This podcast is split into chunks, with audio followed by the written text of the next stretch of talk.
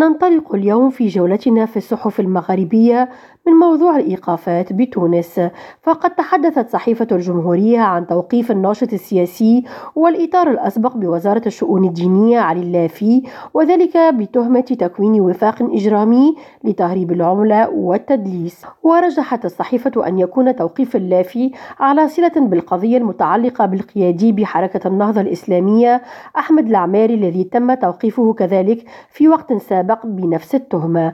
بالجزائر اهتمت النهار بالفساد في شركة النقل البحري وتوقعت فتح الغرفة الجزائية السادسة لدى مجلس قضاء الجزائر لتحقيق يوم الثاني عشر من مارس الجاري بخصوص ملف قضية الفساد المتعلق بالشركة الجزائرية للنقل البحري للمسافرين.